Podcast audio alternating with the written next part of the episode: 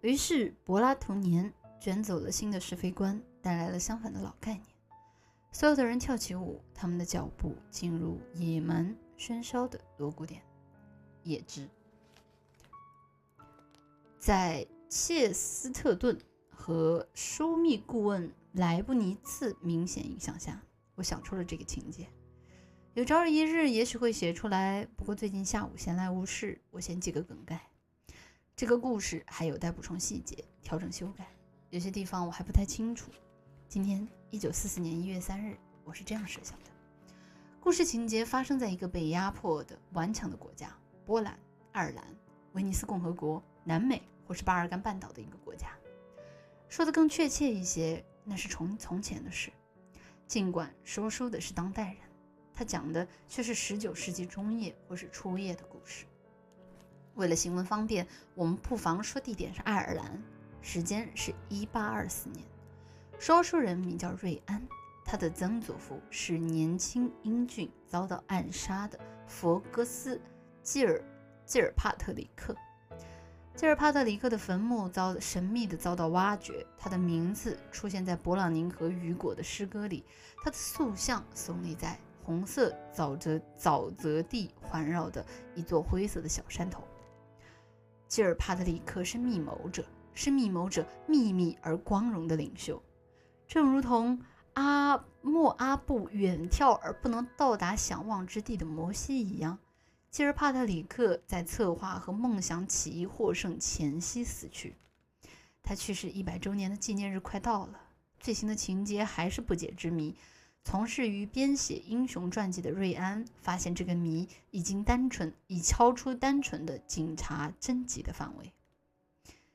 吉尔帕特里克是在剧院遭到暗杀的，不列颠警察一直没有找到凶手。历史学家宣称，这一失败无损于不列颠警方的声誉，因为指使暗杀的姓名。但他当时来不及看。凯撒的妻子卡特布里尼亚梦见长老院下令为他修建的那座高塔被推倒了。基尔帕特里克被害的前夕，全国谣传基尔加凡的一座圆塔焚毁。这件事似乎也是预兆，因为基尔帕特里克出生在基尔加凡。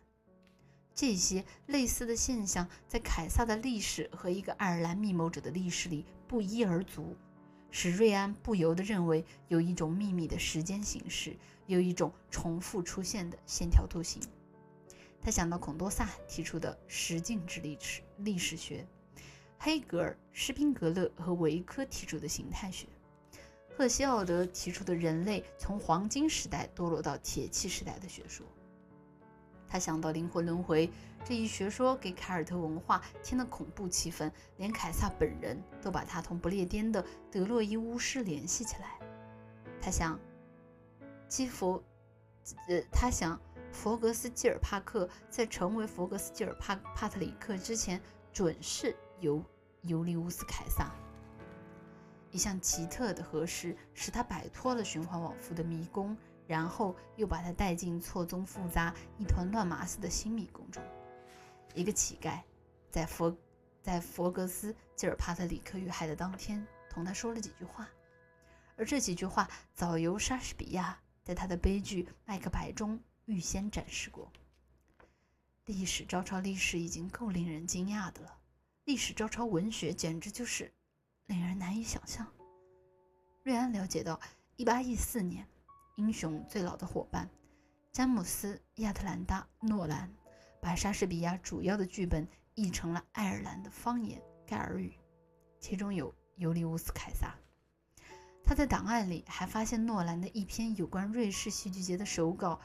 瑞士戏剧节是庞大的演出，流动演出，要求几千名演员参加。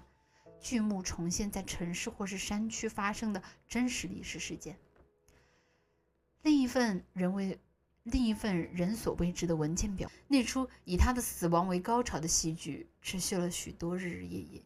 经过的情形是这样的：一八二四年八月二日，密谋者举行秘密会议，全国起事的条件已经成熟，但总有一些环节出问题。秘密会议成员中有个叛徒，福格斯·吉尔帕特里克委派詹姆斯·诺兰挖出叛徒，诺兰执行了任务。在领导人全体会议上宣布叛徒就是基尔帕特里克。他以无可辩驳的证据指明了指控的确凿。密谋者决定把他们的领袖判处死刑。领袖签署了自己的判决书，但是请求处决的方式以不损害国家利益为原则。于是诺兰想出了一个奇特的方案。爱尔兰崇拜基尔帕特里克，对他可耻行径最细微的起疑都会危害起义。诺兰提出了一个计划。使叛徒的处决转化为解放全国的动力。他决定判死刑的人将死于一个不明身身份不明的刺客手下，情节要富于戏剧性，给人的印象深刻，从而推动起义。基尔帕特里克发誓予以合作，取得赎罪的机会，签署了戳死自己的方案。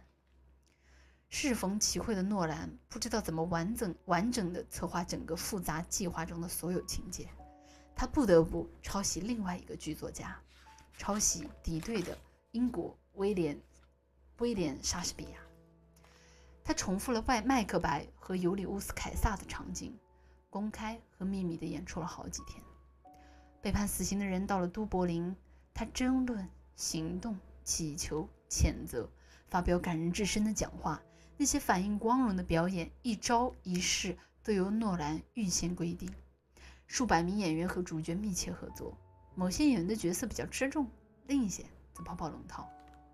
他们说的话、干的事垂垂珠青史，留在爱尔兰激昂的记忆中。这一拯救并葬送基尔帕德里克的细心安排，使他大为激动，以至于不止一次地做了一些即兴表演和讲话，丰富了法官们提供的脚本。这场演员众多的戏暗示着真相。他知道本人也将成为诺兰策划剧情的一部分。经过苦苦思索，他决定闭口不谈。他出版了一本颂扬英雄光荣的书，那或许也在预料之中。